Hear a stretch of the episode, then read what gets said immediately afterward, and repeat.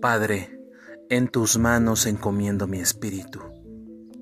Realmente fue impresionante oír sus últimas palabras en la cruz. Siempre que este hombre hablaba, sucedían cosas extrañas, pues yo vi mucha gente que fue sanada por él. Aunque a nosotros, los soldados romanos, nos prohibían hablar de estas cosas. Yo estuve parado junto a esa cruz, y la verdad no quería estar ahí, porque cuando volteaba para ver a Jesús, su mirada me hacía sentir y pensar que yo debería de estar ahí en su lugar. Él no me veía con odio, sino que a pesar del gran sufrimiento que padecía y de su expresión de agonía, Él me miraba con amor. Y aún no alcanzo a entender por qué Él decía palabras como, Padre, perdónalos porque no saben lo que hacen. En mi interior yo le decía, Vamos, si eres hijo de Dios, ¿por qué no bajas de esa cruz? Porque si dicen que no has conocido pecado, mueres por los pecadores y los presentas justos ante tu Padre, cuando creo que el único justo eres tú. De pronto me di cuenta que mi cuerpo comenzó a temblar, porque parecía que él escuchaba mis pensamientos y mientras por su cuerpo desfigurado corría la sangre, él me decía con su mirada, si no bajo de esta cruz, es por amor a ti.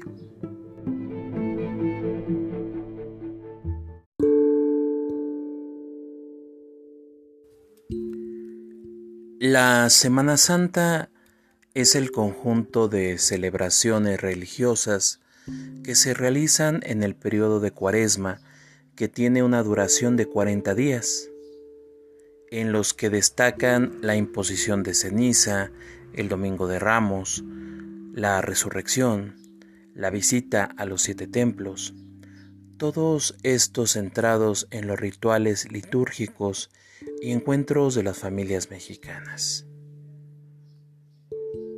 Aquí, en este capítulo de Todo un poco, te da la bienvenida y hablaremos acerca de la denominada Semana Mayor, en qué consiste, de qué trata, y nos apoyaremos de las lecturas bíblicas.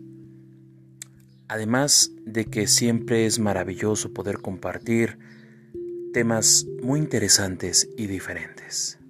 Mi nombre es Joel Sánchez y te invito a que te quedes y nos escuches. Comenzamos.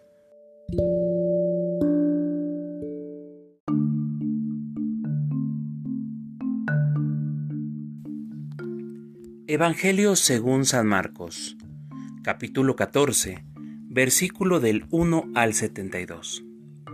Faltaban dos días para la fiesta de Pascua y de los panes ácimos. Los jefes de los sacerdotes y los maestros de la ley buscaban la manera de detener a Jesús con astucia para darle muerte. Pero decían, no durante la fiesta, para que no se alborote el pueblo. Jesús estaba en Betania, en casa de Simón el leproso. Mientras estaba comiendo, entró una mujer con un frasco precioso como el mármol, lleno de un perfume muy caro, de nardo puro. Quebró el cuello del frasco y derramó el perfume sobre la cabeza de Jesús. Entonces algunos se indignaron y decían entre sí, ¿cómo pudo derrochar este perfume? Se podría haber vendido en más de 300 monedas de plata para ayudar a los pobres y estaban enojados contra ella. Pero Jesús les dijo, déjenla tranquila, ¿por qué la molestan? Lo que ha hecho conmigo es una obra buena. Siempre tienen a los pobres con ustedes y en cualquier momento podrán ayudarlos. Pero a mí no me tendrán siempre. Esta mujer ha hecho lo que tenía que hacer, pues de antemano ha ungido mi cuerpo para la sepultura. En verdad les digo, donde quiera que se proclame el Evangelio en todo el mundo, se contará también su gesto y será su gloria. Entonces Judas Iscariote, uno de los doce, fue donde los jefes de los sacerdotes para entregarles a Jesús. Se felicitaron por el asunto y prometieron darle dinero. Y Judas comenzó a buscar el momento oportuno para entregarlo. El primer día de la fiesta, en que se comen los panes sin levadura, cuando se sacrifica el Cordero Pascual, sus discípulos le dijeron, ¿Dónde quieres que vayamos a prepararte la cena de la Pascua? Entonces Jesús mandó a dos de sus discípulos y les dijo, Vayan a la ciudad, y les saldrá al encuentro un hombre que lleva un cántaro de agua. Síganlo hasta la casa en la que entre y digan al dueño, el maestro dice, ¿dónde está mi pieza? ¿Y en qué podré comer la Pascua con mis discípulos? Él les mostrará en el piso superior una pieza grande, amueblada y ya lista. Preparen todo para nosotros. Los discípulos se fueron, entraron en la ciudad y encontraron las cosas tal y como Jesús les había dicho, y prepararon la Pascua. Al atardecer llegó Jesús con los doce, y mientras estaban a la mesa comiendo, les dijo, les aseguro que uno de ustedes me va a entregar, uno que comparte mi pan. Ellos se entristecieron mucho al oírle y empezaron a preguntarse el uno al otro, ¿seré yo? Él le respondió, es uno de los doce, uno que moja su pan en el plato conmigo. El Hijo del Hombre se va, conforme dijeron a él las escrituras, pero pobre de aquel que entrega al Hijo del Hombre, sería mucho mejor para él no haber nacido. Durante la comida, Jesús tomó pan y después de pronunciar la bendición, lo compartió y se los dio diciendo, Tomen, esto es mi cuerpo. Tomó luego una copa, y después de dar gracias, se los entregó y todos bebieron de ella. Y les dijo, Esto es mi sangre, la sangre de la alianza, que será derramada por muchos. En verdad les digo que no volveré a probar el fruto de la vid hasta el día en que lo beba en el nuevo reino de Dios. Después de cantar los himnos, se dirigieron al monte de los olivos. Y Jesús les dijo, Todos ustedes caerán esta noche, pues dice la Escritura, heriré al pastor y se dispersarán las ovejas, pero cuando resucite, iré delante de ustedes a Galilea. Entonces Pedro le dijo, Aunque todos tropiecen y caigan, yo no. Jesús le contestó, En verdad te digo que hoy, esta misma noche, antes de que el gallo cante por segunda vez, me habrás negado tres veces. Pero él insistía, aunque tenga que morir contigo, no te negaré. Todos decían lo mismo. Llegaron a un lugar llamado Getsemaní, y Jesús dijo a sus discípulos, Siéntense aquí mientras voy a orar y llevó consigo a Pedro, a Santiago y a Juan. Comenzó a llenarse de temor y angustia y les dijo, Siento en mi alma una tristeza de muerte, quédense aquí y permanezcan despiertos. Jesús se adelantó un poco y cayó en tierra suplicando que, si era posible, no tuviera que pasar por aquella hora. Decía, Abba, o sea, Padre, para ti todo es posible. Aparta de mí esta copa, pero no se haga lo que yo quiero, sino lo que tú quieres. Volvió y los encontró dormidos, y dijo a Pedro, Simón, ¿duermes? ¿De modo que no pudiste permanecer despierto una hora? Estén despiertos y oren para no caer en la tentación pues el espíritu es animoso, pero la carne es débil. Y se alejó de nuevo a orar, repitiendo las mismas palabras, y al volver otra vez los encontró de nuevo dormidos, pues no podían resistir el sueño y no sabían qué decirle. Vino por tercera vez y les dijo, Ahora ya pueden dormir y descansar. Está hecho. Llegó la hora. El Hijo del Hombre va a ser entregado en manos de los pecadores. Levántense, vamos, ya viene el que me va a entregar. Jesús estaba aún hablando cuando se presentó Judas, uno de los doce.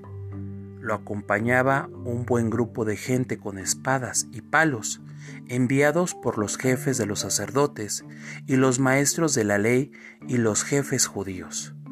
El traidor les había dado esta señal, al que yo de un beso, ese es, deténganlo y llévenlo bien custodiado. Apenas llegó Judas, se acercó a Jesús y le dijo, Maestro, Maestro, y lo besó.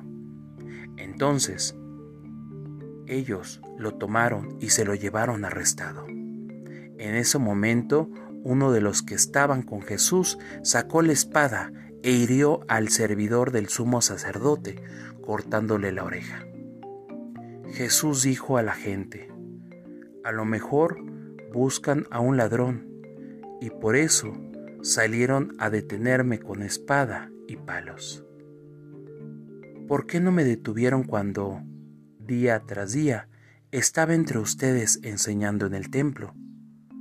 Pero tienen que cumplirse las escrituras, y todos los que estaban con Jesús lo abandonaron y huyeron. Un joven seguía a Jesús envuelto solo en una sábana y lo tomaron. Pero él, soltando la sábana, huyó desnudo. Llevaron a Jesús ante el sumo sacerdote y todos se reunieron ahí estaban los jefes de los sacerdotes, las autoridades judías y los maestros de la ley. Pedro lo había seguido de lejos hasta el patio interior del sumo sacerdote y se sentó con los policías del templo, calentándose al fuego. Los jefes de los sacerdotes y todo el Consejo Supremo buscaban algún testimonio que permitiera condenar a muerte a Jesús, pero no lo encontraban. Varios se presentaron con falsas acusaciones contra él, pero no estaban de acuerdo en lo que decían. Algunos lanzaron esta falsa acusación. Nosotros le hemos oído decir, yo destruiré este templo hecho por la mano del hombre, y en tres días construiré otro no hecho por hombres. Pero tampoco estos testimonios estaban de acuerdo. Entonces el sumo sacerdote se levantó, pasó delante y preguntó a Jesús, ¿No tienes nada que responder? ¿Qué es este asunto de que te acusan? Pero él guardaba silencio y no contestaba. De nuevo el sumo sacerdote le preguntó, ¿Eres tú el Mesías, el Hijo del Dios bendito? Jesús respondió, Yo soy y un día verán al Hijo del Hombre sentado a la derecha del Dios poderoso, viniendo en medio de las nubes del cielo. El sumo sacerdote rasgó sus vestiduras horrorizado y dijo, ¿Para qué queremos ya testigos? Ustedes acaban de oír sus palabras blasfemas. ¿Qué les parece? Y estuvieron de acuerdo en que merecía la pena de muerte. Después, algunos empezaron a escupirle, le cubrieron la cara y le golpeaban antes de decirle, Hazte el profeta. Y los policías del templo lo abofeteaban. Mientras Pedro, abajo en el patio, pasó una sirvienta del sumo sacerdote. Al verlo cerca del fuego, lo miró fijamente y le dijo, Tú también andabas con Jesús de Nazaret. Él lo negó. No lo conozco, ni entiendo de qué hablas. Y salió al portal. Pero lo vio la sirvienta y otra vez le dijo a los presentes, Este es uno de ellos. Y Pedro volvió a negar después de un rato. A los que estaban allí le dijeron de nuevo a Pedro, Es evidente que eres uno de ellos, pues eres Galileo. Entonces se puso a maldecir y a jurar, yo no conozco a ese hombre de quien hablan ustedes. En ese momento se escuchó el segundo canto del gallo. Pedro recordó lo que Jesús le había dicho. Antes de que el gallo cante dos veces, tú me habrás negado tres. Y Pedro se puso a llorar.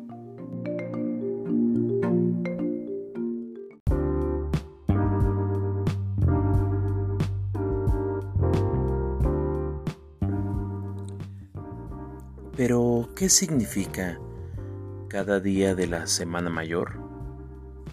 El lunes, denominado como lunes de autoridad, es cuando Jesús se manifestó ante el pueblo y la naturaleza, realizó la purificación del templo, expulsando a los mercaderes y dejando muy en claro, mi casa de oración será llamada. El martes, es la celebración por la exaltación de la cruz, que se pone por la cruz en la que murió Jesús.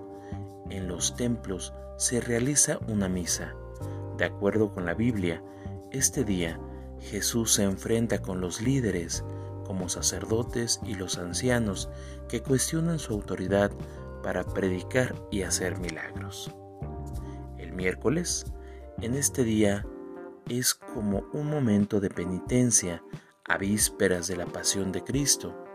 En algunas ocasiones se hacen largas caminatas como significado del sacrificio.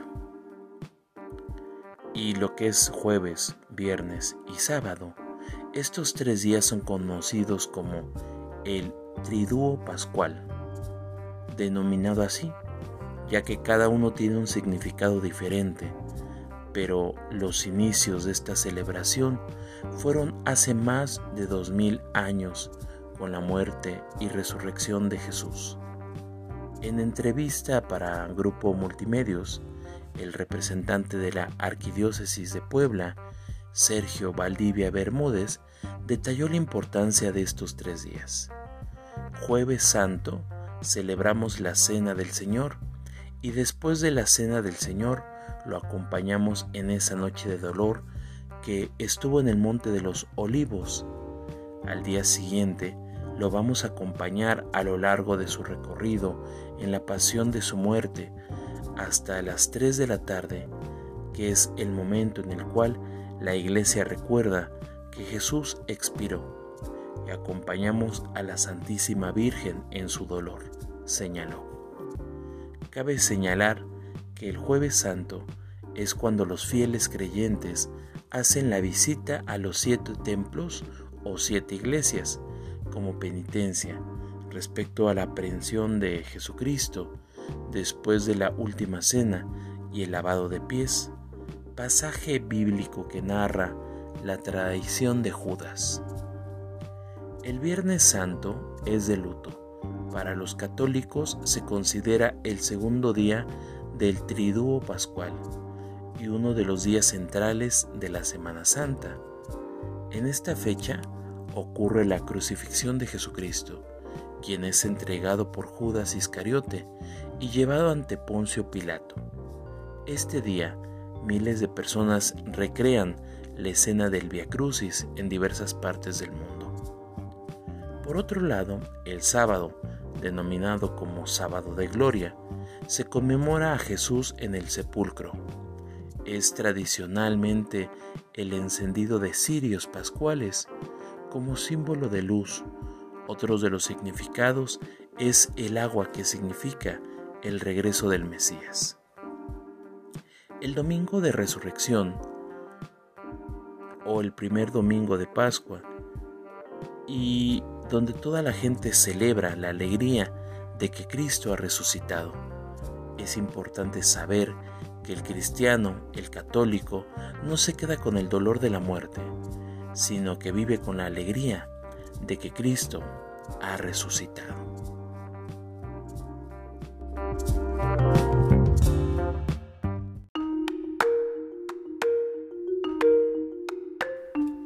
Evangelio según San Marcos,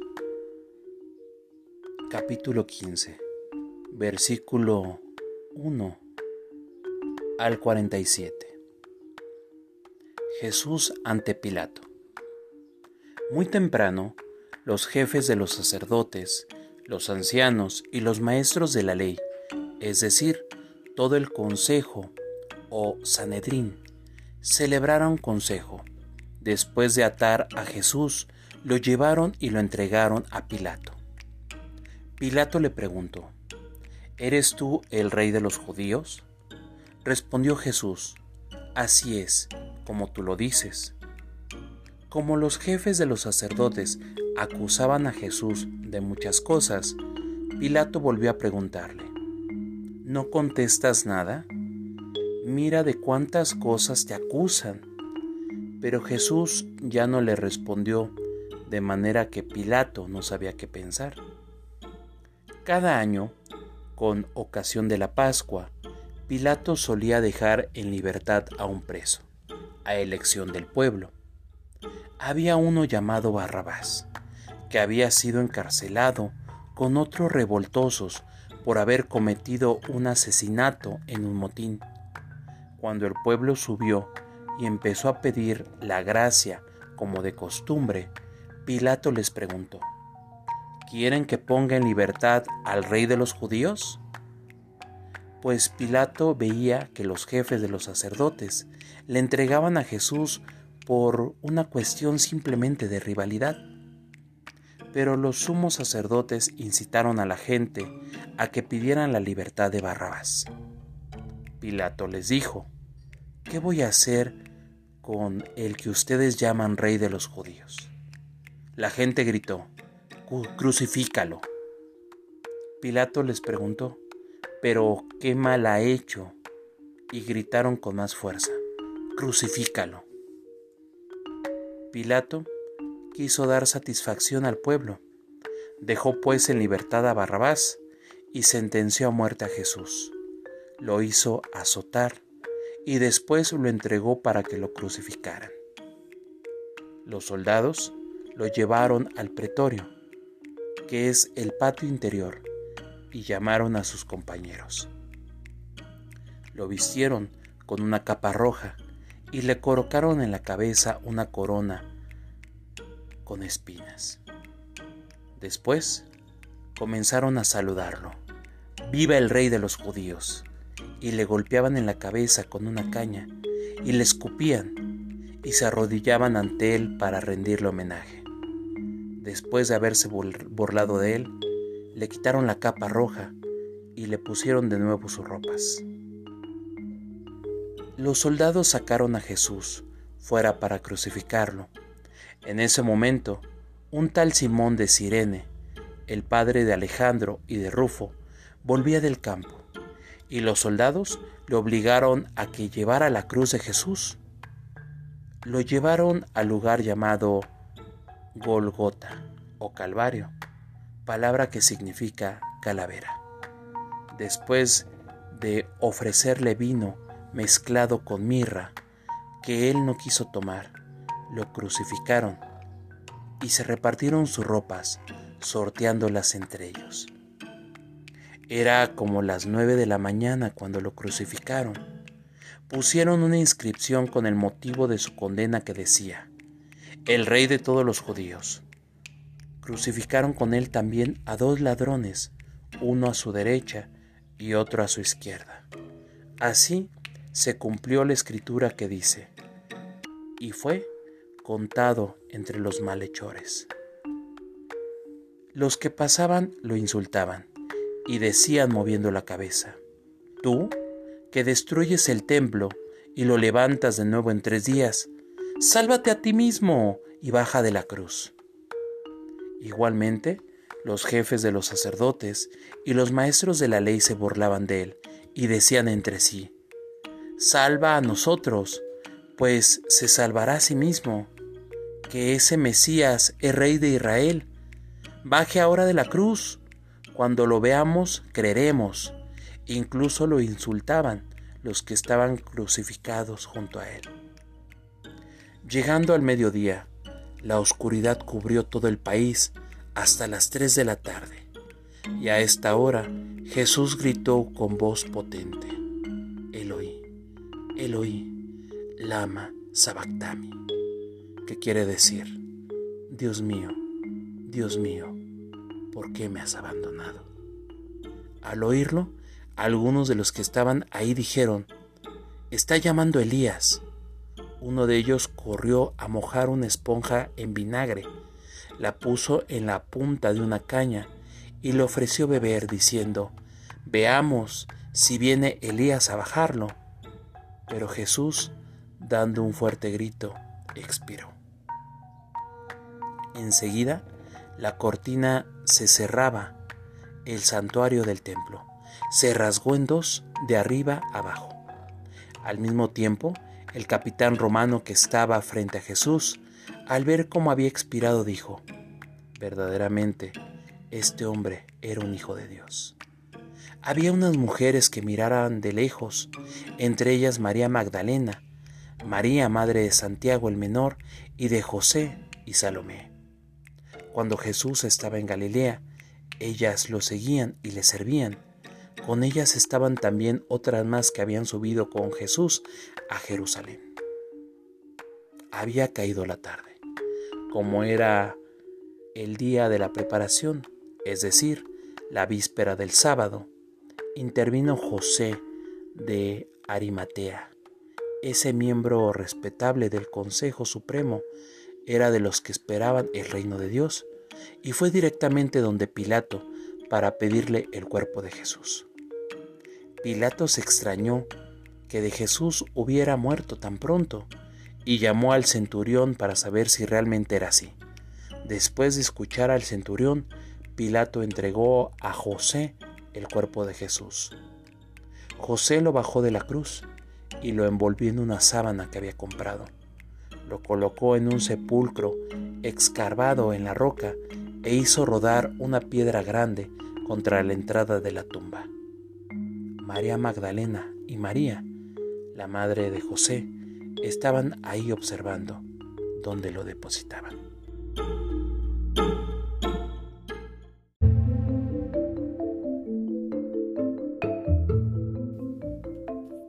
Yo no sabía qué hacer.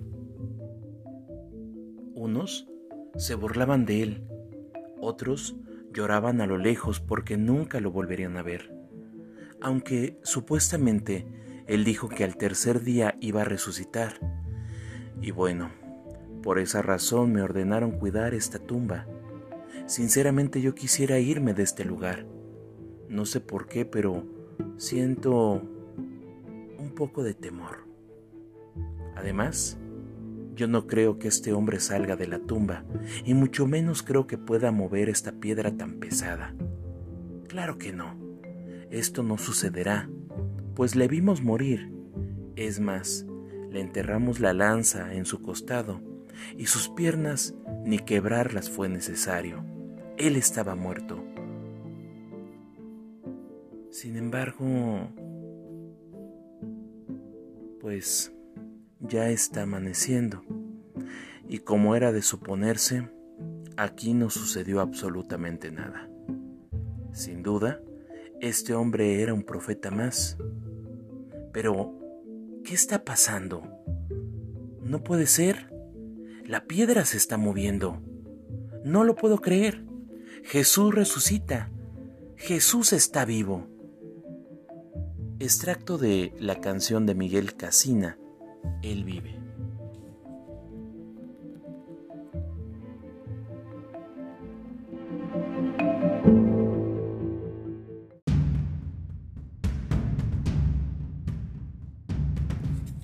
Evangelio según San Marcos, capítulo 16, versículo 1 al 20. Pasado el sábado, María Magdalena, María, la madre de Santiago, y Salomé compraron aromas para embalsamar el cuerpo. Y muy temprano, el primer día de la semana, llegaron al sepulcro. Apenas salió el sol se decían unas a otras, ¿quién nos quitará la piedra de la entrada del sepulcro? Pero cuando miraron, vieron que la piedra había sido retirada a un lado, a pesar de ser una piedra muy grande. Al entrar al sepulcro, vieron a un joven sentado al lado derecho, vestido enteramente de blanco, y se asustaron. Él les dijo, no se asusten, si ustedes buscan a Jesús Nazareno, el crucificado no está aquí, ha resucitado, pero este es el lugar donde lo pusieron. Ahora vayan a decir a los discípulos, y en especial a Pedro, que él se les adelantara al camino de Galilea. Ahí lo verán, tal como él les dijo. La mujer salieron corriendo del sepulcro, estaban asustadas y asombradas, y no dijeron nada a nadie por miedo. Jesús, pues, resucitó en la madrugada del primer día de la semana. Se apareció primero a María Magdalena, de la que había echado siete demonios. Ella fue a anunciárselo a los que habían sido compañeros de Jesús y que estaban tristes y llorando. Pero al oírle decir que vivía y que lo habían visto, no lo creyeron. Después Jesús se apareció bajo otro aspecto a dos de ellos que se dirigían a un pueblito. Volvieron a contárselo a los demás, pero tampoco les creyeron. Por último, se apareció a los once discípulos mientras comían, y los reprendió por su falta de fe y por su dureza para creer a los que lo habían visto resucitado, y les dijo, Vayan por todo el mundo y anuncien la nueva nueva de toda la creación. El que crea y sea bautizado se salvará, el que se niegue a creer será condenado. Estas señales acompañarán a los que crean. En mi nombre echarán demonios y hablarán nuevas lenguas. Tomarán con sus manos serpientes, y si beben algún veneno, no les hará daño. Impondrán las manos sobre los enfermos y quedarán sanos. Después de hablarles, el Señor Jesús fue llevado al cielo y se sentó a la derecha de Dios.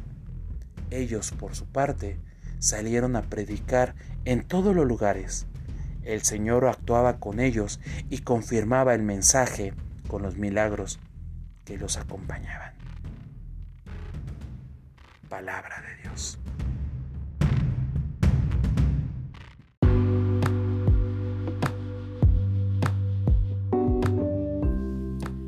Y es así, como una vez más, llegamos al final de un capítulo más.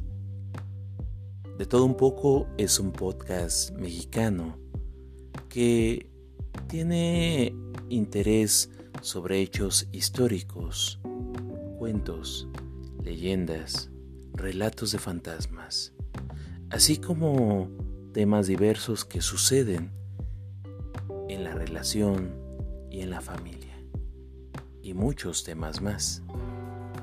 Mi nombre es Joel Sánchez y si esta es la primera vez que nos escuchas, te invitamos a que puedas verificar el contenido de nuestro podcast disponible en Spotify, siempre gratuito, siempre fácil de escuchar y sobre todo, estamos pendientes de conocer qué más temas te gustaría escuchar. Síguenos en nuestras redes sociales. En Facebook me encuentras como Joel Sánchez en Instagram y TikTok nos encuentras como podcast de todo un poco. Y en Twitter me encuentras como de todo un poco Joe. Siempre es maravilloso escucharlos y leerlos. Cuídense mucho. Tengan un excelente día. Nos vemos en otra ocasión. Hasta la próxima.